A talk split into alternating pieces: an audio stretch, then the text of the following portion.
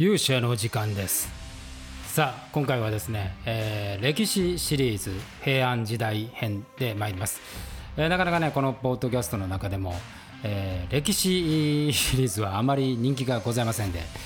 なかなかあのね、え、リスニング数伸びないんですけれども、え、負けずにやっていこうと思います、え、今回は魔界の中でも非常に重要な役どころえー、レスラーの日野裕二選手が演じている平野正門についてお話をしたいと思います。この平野正門はですね903年生まれ、えー、正門の乱で死んだ時は37歳とも38歳とも言われております。生まれはですね現在の千葉県、えー、下総の国に生まれております。でこの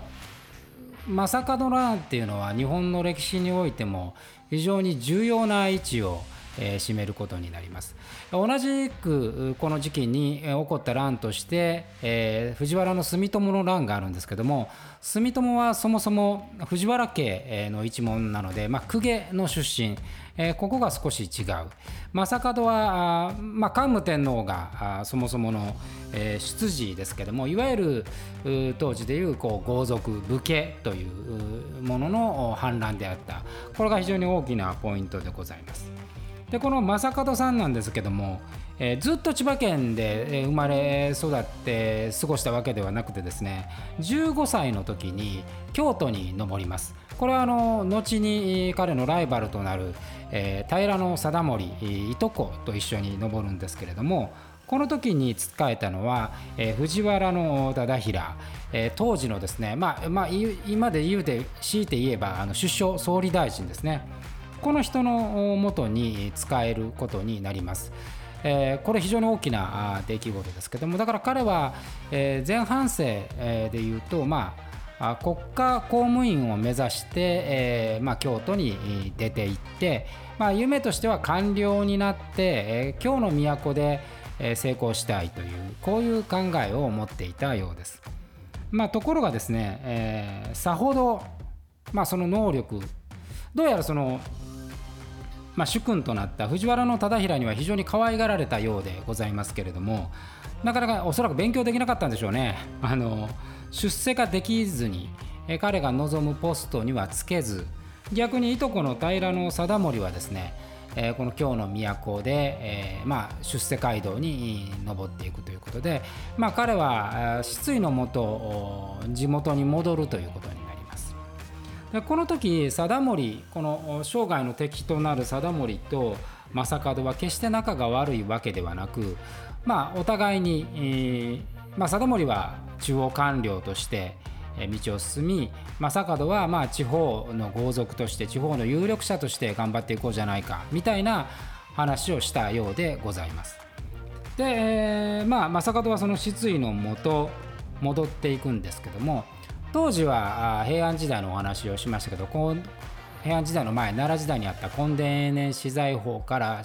端を発した、まあ、荘園というね各地にその有力公家たちが持つ有力寺社なんかが持つ私有地があってで平安京自体はあまあそういう私有地が増えたことによって税収が少なくなって弱体化をしていたのでそして桓武天皇自体が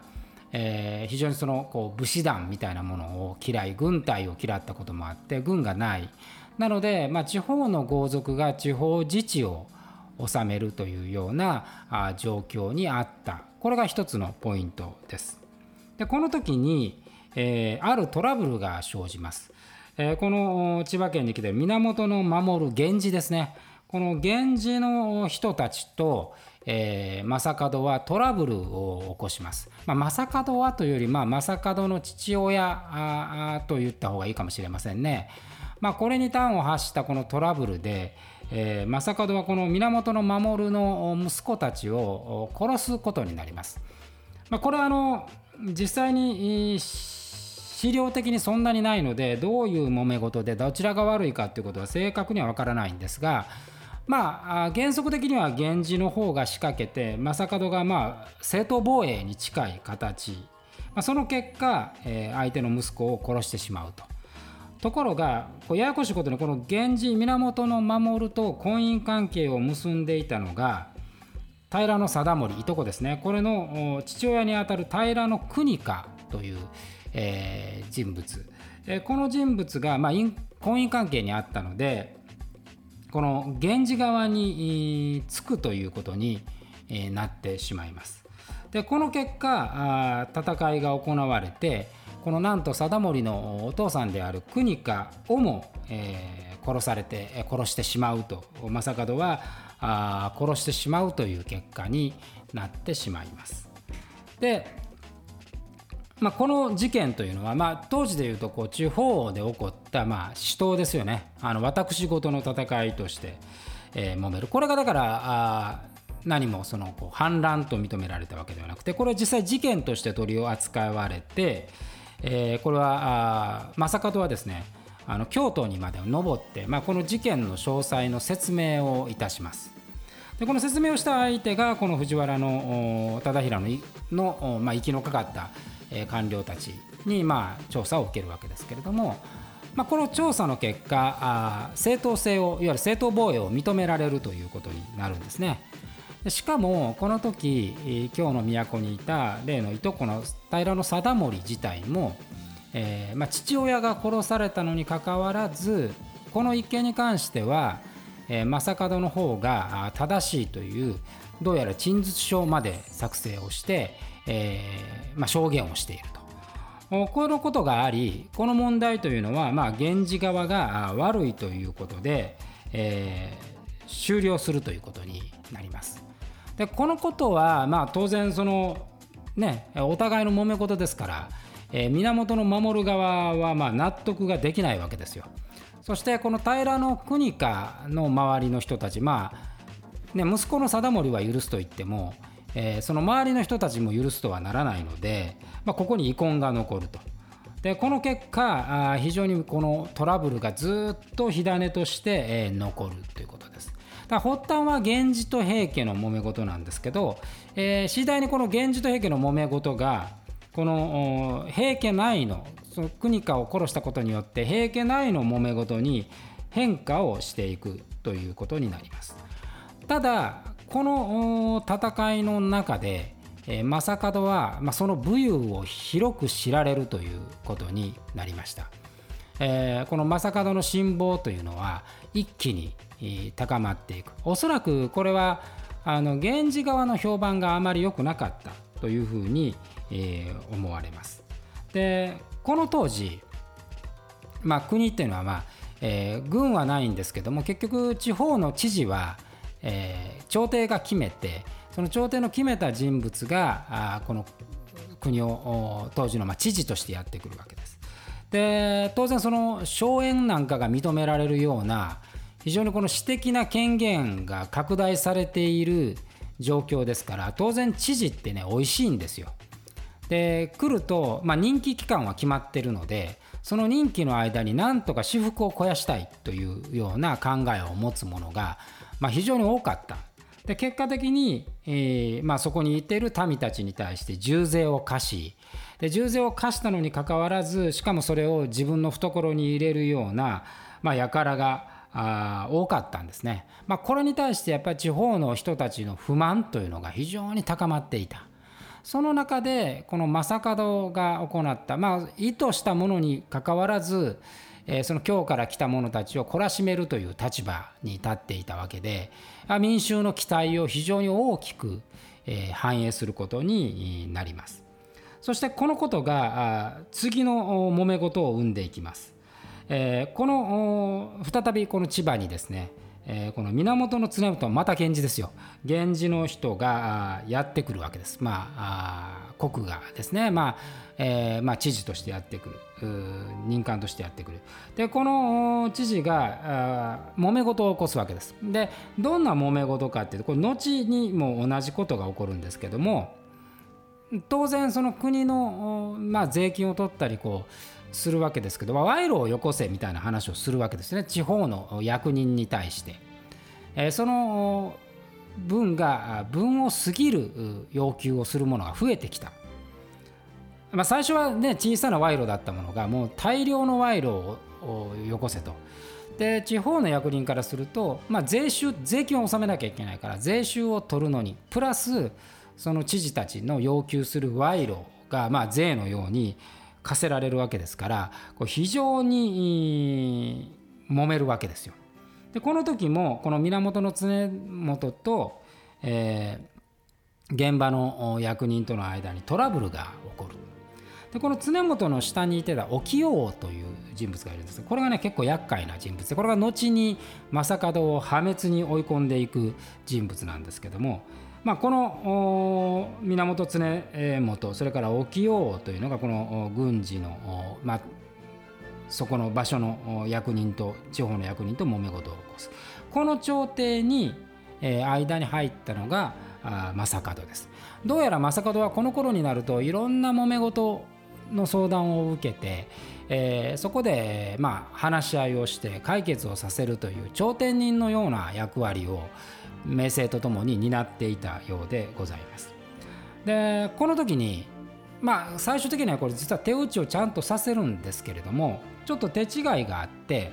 えー、この源の常本とご清そしてこのまあ役人たちが、まあ、一斉に集って仲直りをする宴があったんですけどその宴にですね、まあ、この常本さん遅れてくるわけです。で遅れてくるとどうやらこう軍隊がいるように見えた、まあ、これ警護の兵だったようですけどもそれを見て自分を打ち果たすつもりだと思って慌てて、えー、逃げ出すわけです。で逃げ出して、まあ、京都にまあ一目散に帰ってですね、えー、正門がまあ反乱を起こそうとしているというふうに、えー、訴え出るわけです。でこの時も実はこの藤原忠衡内閣総理大臣がこの事情聴取をこの時は自ら行って、えー、問題がないと正門よくやったと逆に正門を褒めるという事態に、えー、なります。えー、それだけ多分忠衡は正門のことをまあこれね、まあ、この辺はあの交渉で、えー、まあ、推察でしかないんですけどもおそらく正門を非常に買っていたんでしょうね能力を。えー、でまあ当時やっぱりこう平安京というのはずっとその奈良時代から東国との戦いを何度も繰り返していたわけです。これは桓武天皇もそうですし、えー、アテルイの戦いなんかもそうですからあの東国をいかに治めるかっていうことが非常に重要なあ政治的問題であったと。で忠衡はここで正門を政権側に組み込むことによってえー、うまくこの東国をコントロールしようと考えた側面もあったようです。でこのことによって、えー、さらにこの正門の名声というのは高まっていく一方この時平定盛ですけれどもこの時貞盛はですね、えー、徐々にその自分の父親側の演者にもえ非常に強い圧力を受けて正門との対決姿勢というのを大いに増していくことになります。でこれはおそらく今日における正門のやっぱり名声の在り方っていうのもこの貞盛のライバル心に火をつけたという側面もあるのではないかなというふうに、え思います。こうして、え、正門は東国の関東一円の基盤というものを大きくしていくわけですけどもこの中で正門自体も自分の力を過信していくような側面が出てきました。えまあ親分肌ですよね。でもうこの状況で、えー、京の都朝廷からもお墨付きを残ると、まあ、地方から地方の役人に対する正門の信頼、えー、それから民の信頼で今日からやってくる人たちだってそういう意味では一旦正門に挨拶をしないと何事もうまくいかないよというような状況が出来上がりつつあったということです。で、え同時にこれはそのそれまで今日のやっぱり権限今日から出てくるその正式な知事の権限とか権威というものが大きかったわけですよ大きかった頃こそみんな文句がありつつ従っていたのに地方の中でその知事をも凌駕する力を持つ者が現れるとそもそも不満を持っていた民たちというのは徐々にこの京の都に対する反発心というのを強く持つようになっていきます。でこれは当然その彼らの代表である地方役人たちも同じでなぜ我々がこの京の都のこいつらの私服を肥やす手先にならなきゃいけないのかという不満が大いに湧き上がってきます。そしてこれが不幸な正門の将来を決める出来事を引き起こしていくことになります。えー、今日はちょっとその辺りまでにしましてでこの後実際正門が乱を起こしていくわけですけどこの話は次回に、えー、したいというふうに思います。まず前段は平野将門の前半戦について15分ほどでお話をさせていただきました。じゃあ次回はいよいよ正門乱を起こすの巻です、えー、それでは皆さんまたお会いしましょう。勇者の時間でした。